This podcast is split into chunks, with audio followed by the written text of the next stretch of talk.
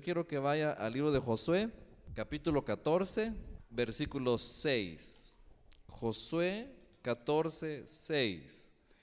Vamos ahí, por favor. Hemos venido desde el libro de Números, hablando de Caleb, y ahora hemos llegado ya a Josué, hablando siempre de él, ¿verdad? Pero, pero ahorita llegue usted al capítulo 14 de Josué, versículo número 6. 14, 6. Aleluya. Y los hijos de Judá vinieron a Josué en Gilgal ¿Y quién dice ahí, hermanos? ¿Quién más? Y Caleb, es el de quien hemos estado hablando. Hijo de Jefoné, Ceneseo, le dijo, tú sabes lo que Jehová dijo a Moisés, varón de Dios, en Cades Barnea, tocante a mí y a ti. Oiga el versículo 7. Yo era de edad de 40 años cuando Moisés, siervo de Jehová, me envió a Cades Barnea a reconocer la tierra. Y yo le traje noticias como lo sentía en mi corazón. Y mis hermanos, los que habían subido conmigo, hicieron desfallecer el corazón del pueblo, pero yo cumplí, ¿qué dice que hizo hermano? Siguiendo a Jehová mi Dios. Ahora leamos el 9.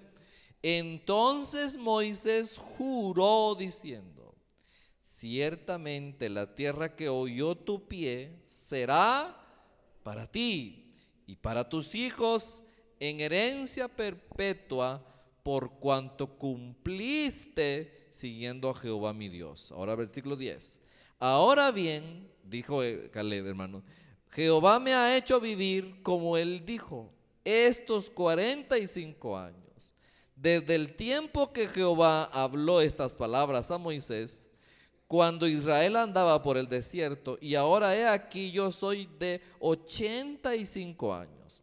Oiga, todavía estoy tan fuerte como el día en que Moisés me envió. ¿Cuál era mi fuerza entonces? Tal es ahora mi fuerza para la guerra, para salir y para entrar. Y aquí voy en el 12. Dame pues ahora este monte del cual habló Jehová aquel día, porque tú oíste aquel día que los anaseos están ahí y que hay ciudades grandes y fortificadas. Quizá Jehová estará conmigo y los echaré como Jehová ha dicho. 13.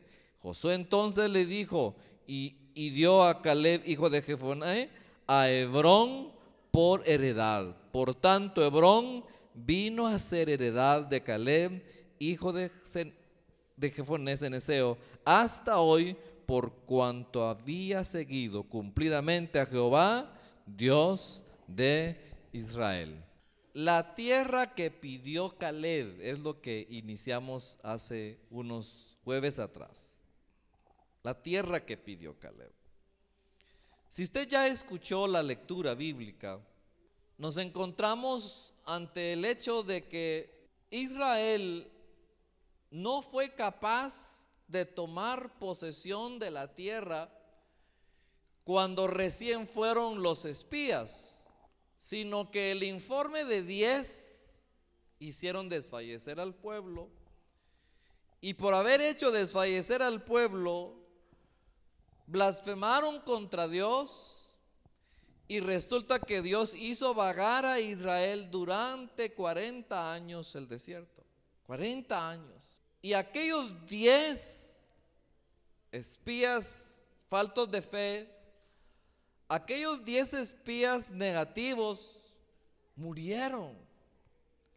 E hicieron morir a un pueblo, o al menos a los líderes, a los jefes, a los padres de familia, los hicieron morir durante 40 años.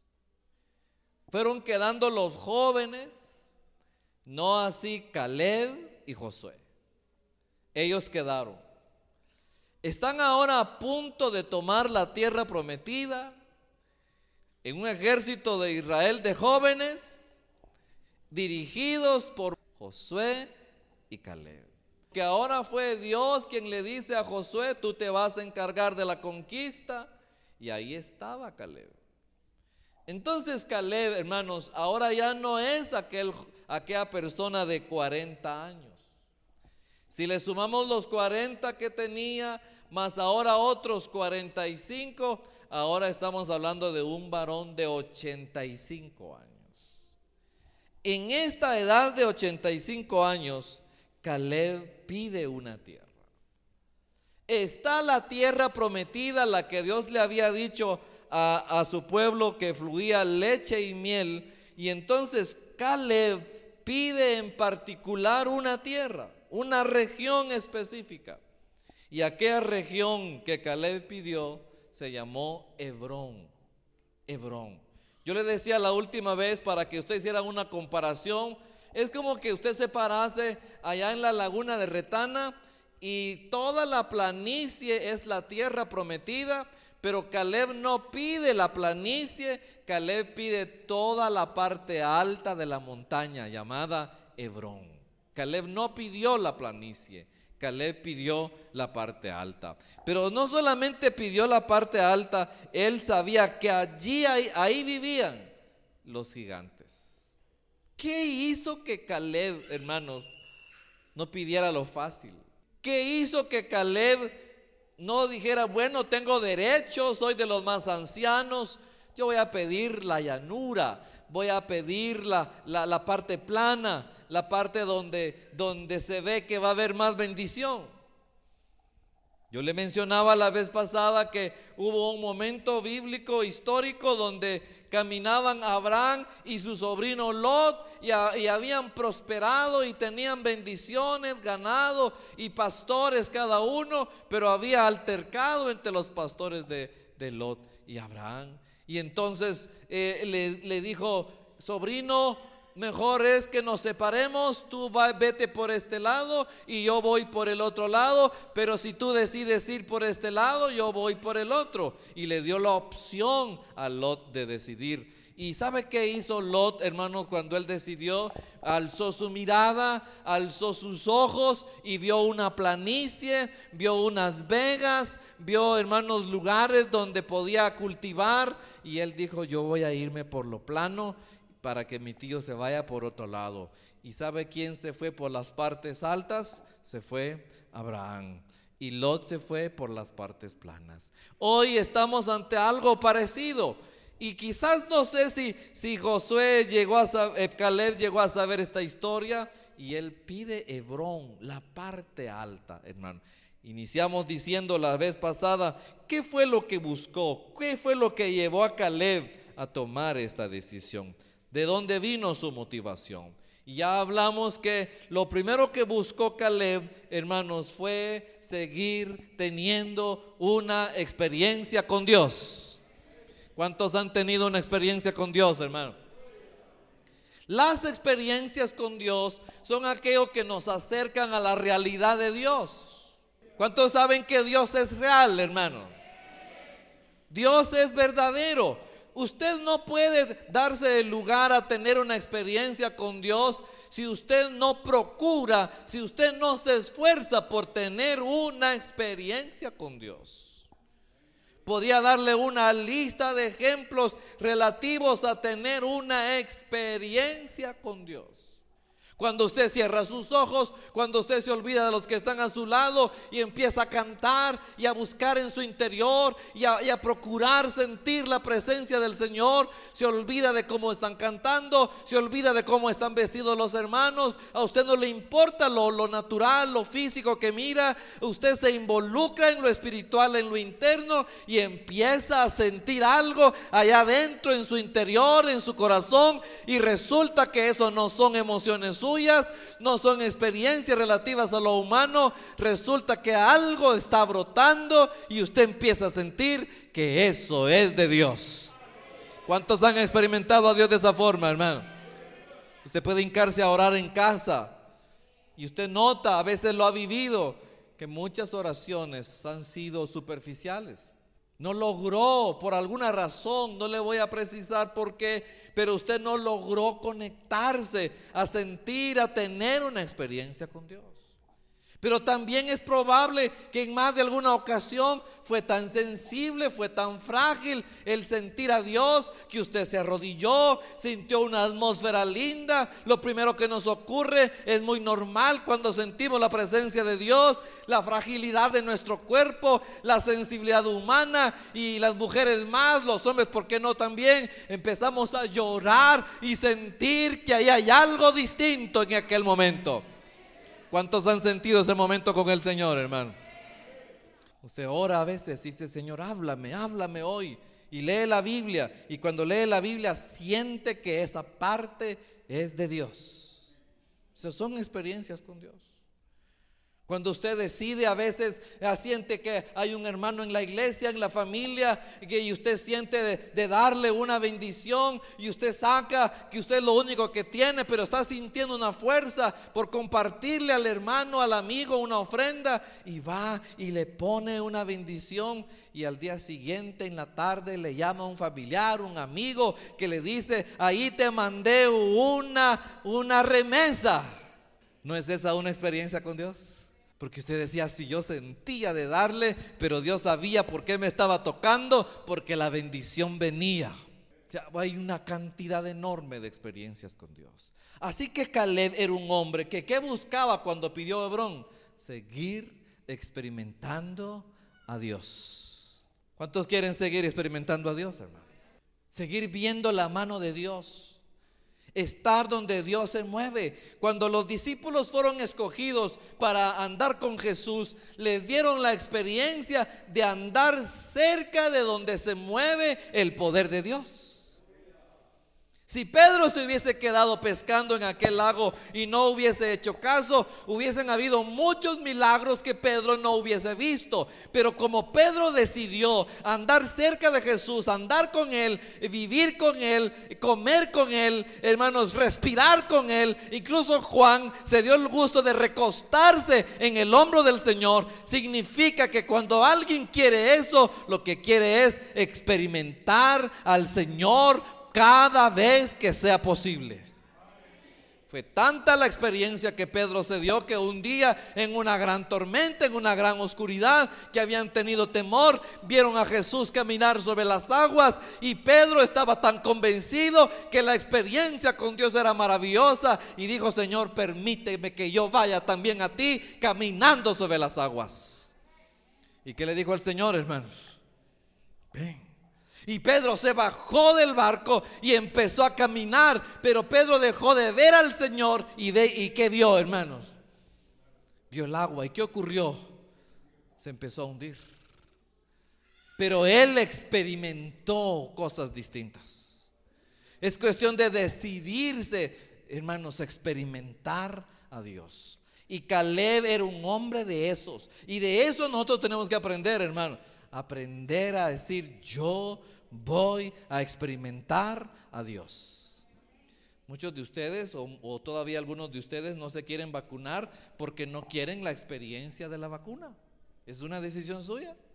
Usted la puede tomar, es cosa suya. Pero muchos dirán, no me vacuno. Y, y si usted no vacuno porque no quiere tener esa experiencia. ¿Y cuántos ya nos vacunamos, hermano? ¿Verdad que la experiencia fue que nos pusieron un chip que ahora no sabemos si es de claro o de tigo, ¿verdad? No, esa no es la experiencia. Eso dijo el presidente hace poquito. Esa no fue nuestra experiencia. Nos dio un dolorcito de cabeza, nos dio una gripe, nos dio algo, pero ya pasamos las dos dosis, ¿verdad, hermano? Ya la pasamos, gracias a Dios. Y si alguno está aquí que lo está pensando, pues órele al Señor y usted dirá, no sé si pasar por esa experiencia. Pero la experiencia con Dios es una decisión.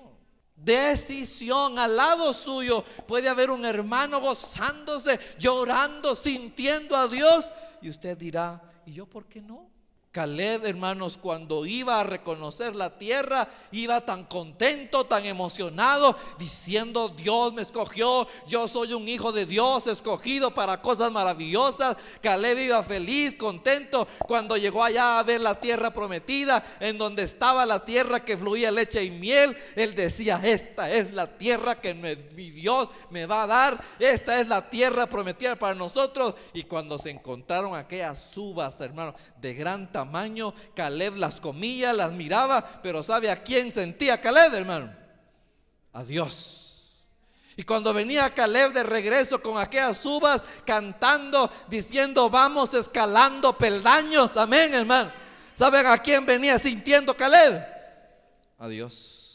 Cuando usted se vaya del culto, hermanos, usted tiene la experiencia de decir, yo todavía voy sintiendo a Dios.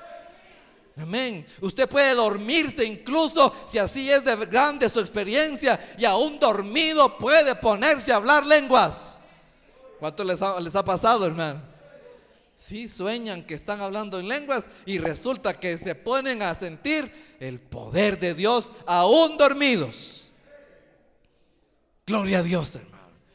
Caleb un hombre que experimentaba a Dios. La segunda cosa que por la cual él pidió a Hebrón fue porque era un hombre que le encantaba la comunión con Dios. Oiga, era un hombre que buscó la experiencia con Dios. Pero no solamente eso, era un hombre que le buscaba la experiencia, la comunión con Dios. La palabra comunión habla, hermanos, de unidad, de unión, de gusto de andar con alguien. Nadie puede vivir en comunión si no se, si no se llevan bien.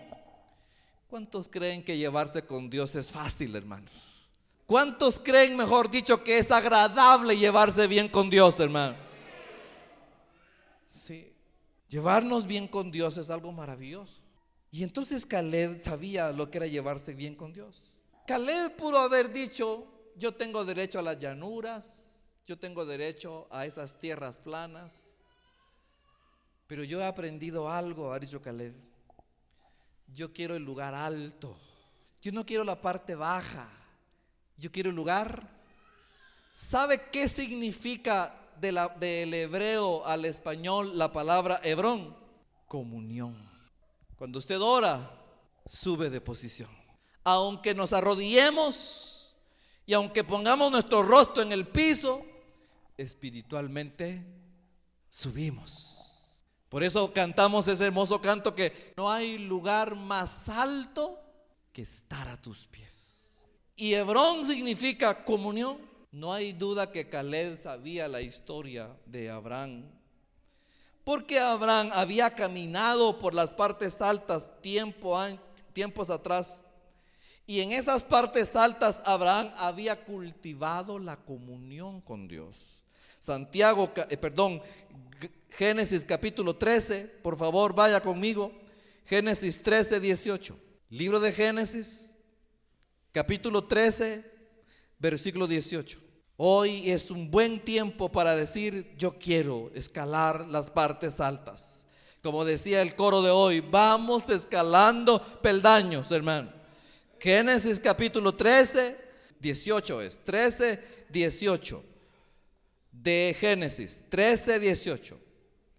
Abraham, Abraham pues, dice la palabra, removiendo su tienda, vino y moró en el encinar de Manré, que está en donde, hermano? ¿Y qué significa Hebrón? Y edificó allí, ¿qué edificó? A donde Abraham iba, hacía un altar. Pero en aquella ocasión, hermanos, Abraham, como le había dicho a, Lot, vete por allá, yo me voy por aquí. Quiere decir que él andaba por las partes altas. Y en las partes altas, allí edificó un altar. Para que usted sepa, hermanos, era tanta la comunión que tuvo Abraham con Dios que a este personaje bíblico, ¿sabe cómo le llamaron en el Antiguo Testamento a Abraham, hermano? Gracias, hermano Ever. Dígalo duro, hermano Ever, para que oiga la iglesia. El amigo de Dios. No vamos a decir el hijo de Dios, que eso es una cosa maravillosa. Pero, pero, yo puedo tener a mis hijos que son mis hijos, pero yo puedo hacer que mis hijos sean mis yo puedo ser su pastor, pero no solamente puedo ser su pastor, yo también quiero ser, y ojalá si fuera, su amigo. Abraham no solamente sabía que Dios era su Dios, Abraham llegó a entender que Dios se convirtió en su amigo. Léalo, es bíblico. Santiago capítulo 2, versículo 23. Carta del apóstol Santiago, capítulo número 2, versículo 23, para que descubra usted que, que, que Caleb había entendido esa parte maravillosa de caminar con Dios y hacerse amigo de Dios. Santiago capítulo 2, versículo número 23. Alabado sea mi Señor, hermanos. Y dice, y se cumplió la escritura. Oiga, se cumplió la escritura que dice, Abraham creyó a Dios y le fue contado por justicia. ¿Y qué, hermano? Y fue llamado, Fue llamado. Dígalo duro, bueno, por favor. Y fue llamado. ¿Cuántos son amigos de Dios, hermano? Para que aprendamos como Abraham, para que aprendamos como Caleb, que lo que quiso fue hacerse amigo de Dios. Yo aprendí que yo tenía que ser maestro y lo fui durante años maestro. Y mientras fue pasando el tiempo, yo descubrí un secreto de ser maestro. Yo dije, primero me tengo que hacer amigo de mis alumnos, porque cuando ya me haga amigo de ellos, van a abrir su mente y su corazón para aprender de mí. Entonces, primero me hago amigo de, mis alumnos. Y ahora doy clases en un instituto bíblico. Y entonces lo primero, las primeras horas, las primeras clases, cuando yo doy, me estoy identificando con los alumnos, me estoy poniendo al lado de ellos, no me quiero poner sobre ellos. Yo quiero que entiendan ellos que no tienen a un maestro ah, y que supongan que es algo mayor que ellos. Yo quiero que entiendan que tienen ahí enfrente de ellos aún porque cuando seamos amigos, será más fácil que aprendan. Resulta que quiero aprender también a ser pastor durante un tiempo. Y me gustaría adicionalmente a ser su pastor, a que fuésemos amigos. Al amigo se le llama, se le cuentan problemas, al amigo se le tiene confianza. Pero si usted dice, al pastor no le llamo porque, porque no, no quisiera contarle nada, entonces usted lo ve como pastor, pero no le tiene confianza. ¿Quién sabe por qué no le tenga confianza? Tal vez tenga razones. Lo ideal fuera que me tenga confianza. Si entre usted y yo todavía no hay nivel de confianza, algo ha fallado. En algo hemos fallado, o usted o yo, pero resulta que la confianza es importante. La comunión que hubo, hermanos. Sea, lea por favor Salmo número 84 Vea con qué nivel de confianza alguien puede escribir de las cosas espirituales o del lugar del Señor cuando vayamos a, estar en su presencia, hermanos. Lo que significa, hermanos, tener comunión con Dios. Salmo 84, versículo 1 en adelante, es un famoso salmo, hermano. ¿Qué dice el versículo 1 del Salmo 84, hermano? Cuán amables son qué, hermano? Tus moradas, oh Jehová. Dígame una cosa, ¿usted va a una casa donde no lo tratan bien? Hermanos, Dios nos ha dicho que su casa es nuestra casa porque somos sus hijos. Usted en su casa tiene confianza, tiene comunión en su casa porque es su casa. Usted no va a llegar a la casa de un hermano a hacer lo que hace en su casa, no porque no tiene ese nivel de confianza. Pero sí es agradable que entre dos amistades haya confianza. Pero cuando usted viene a la casa del Señor, ¿cuántos creen que con Dios tenemos confianza, hermanos? Es nuestro Dios, es nuestro Padre. Amén. Hacer como Juan y decir, Señor, ¿me puedo recostar en tu hombro? Jesús, me puedo recostar en tu hombro. Eso es lo que quiere el Señor. Que usted le tenga confianza. Lo que buscaba Caleb en la primera división es tener vivas las experiencias con Dios.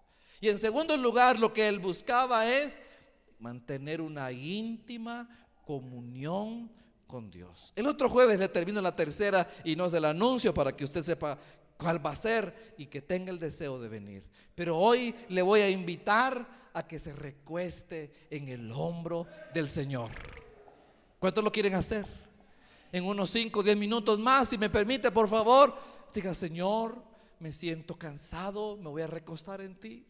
Señor, me siento enfermo, me voy a recostar en ti. Me siento angustiado, me voy a recostar en ti, porque hoy aprendí que Caleb le gustaba experimentarte. Hoy aprendí que Caleb quería tener comunión contigo. pónganse de pie, por favor, que luego nos iremos. Pero ahora mismo, estos son minutos que nos sirven a nosotros y usted no tiene una idea cuánto le sirve a otras personas que nos escuchen en este momento. Gente que quizás está en casa enfermo, gente que está atravesando algún momento difícil. Este momento especial les es útil a ellos también. Recogemos el ambiente espiritual de confianza que usted le tiene al Señor. Bendito sea mi Padre Celestial. Bendito sea el Señor. Aleluya. Recostamos nuestra vida en el Señor con confianza. Y usted diga, cuán amables son tus moradas, oh Señor. Qué lindo es estar aquí, Señor. Qué lindo es estar aquí, Padre poderoso, experimentándote y teniendo comunión contigo, buscando ese lugar alto es el lugar de tu presencia, Señor. Aleluya. estar en tu presencia Gracias, Padre poderoso. y contemplar. Gracias, Padre amado. Aleluya. Aleluya, Señor. Necesito estar contigo. Esa es, esa es nuestra necesidad, nuestro amigo íntimo, Jesús. Adorar. Yo no sé nada de cómo ha estado pasando estos días. Quiero estar en tu presencia Allá a la distancia donde usted va a estar atendiendo esta oración, amigo, y hermano. poderte contemplar. Desde este lugar, este rinconcito de Guatemala, le enviamos una palabra de fe, de fuerza, de ánimo. No hay cosa más linda que experimentar a Dios. No hay cosa más maravillosa que sentir la cercanía de mi Padre Celestial.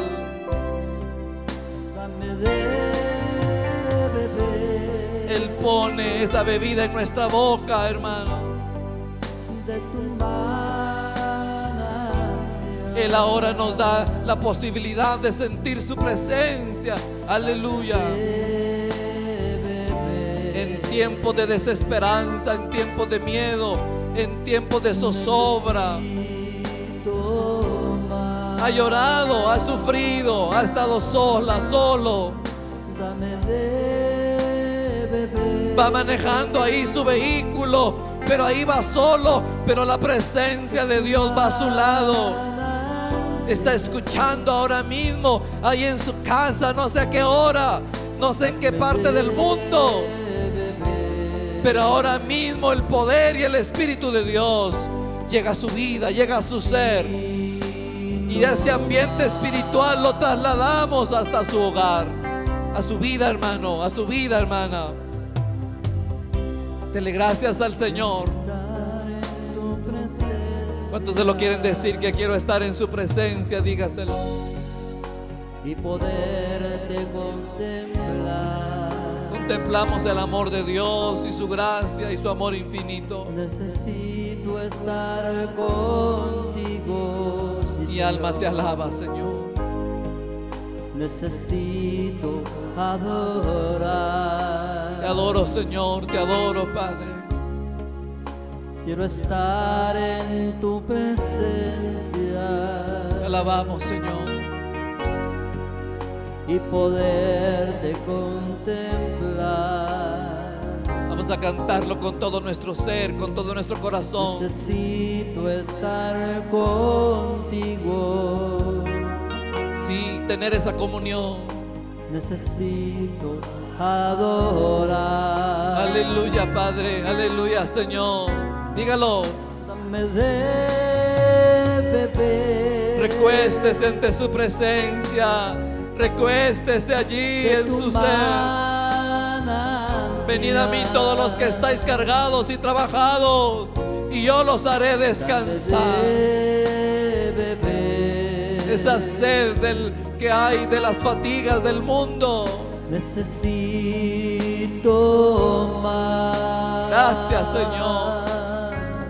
Dígale, Dame de beber. ¿cuántos están bebiendo esa presencia especial del Señor? de tu manantial. Donde quiera que nos esté escuchando, Reciba una bendición desde este lugar, desde este púlpito, desde este lugar de San Antonio Jutiapa, brota bendición. Gracias Padre eterno. Gracias Señor. Muchas gracias Padre. Que las vidas sean bendecidas con esta administración. Que su vida, que su corazón sea lleno en este instante. Muchas gracias Señor. De usted depende buscar esa presencia hermano. De usted depende decir yo quiero esa presencia. Yo quiero esa experiencia. Yo quiero hoy experimentar a Dios. Aleluya. Cerrando sus puertas, cerrando sus ventanas. Estando ahí en lo íntimo. Solo usted y Dios. Él y el Señor. Usted y Dios.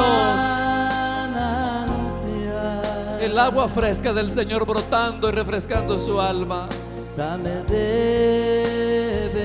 Muchas gracias Señor por responder nuestras peticiones.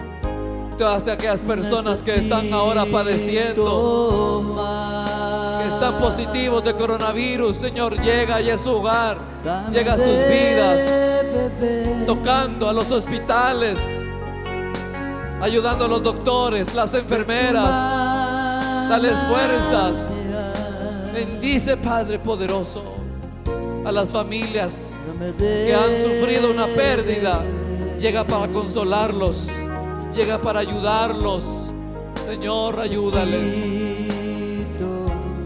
Y a nosotros perdónanos y ayúdanos a seguir adelante, Señor. Muchas gracias, Jesús. Gracias, Espíritu Santo.